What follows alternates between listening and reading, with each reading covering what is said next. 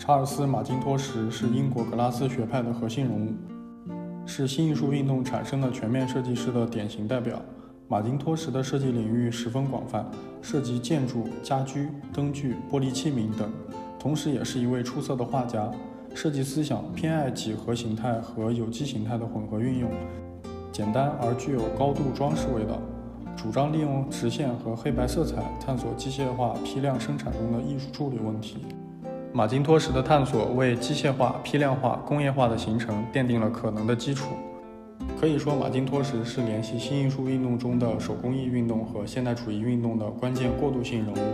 他的一系列探索对德国青年风格和维也纳分离派的影响非常大，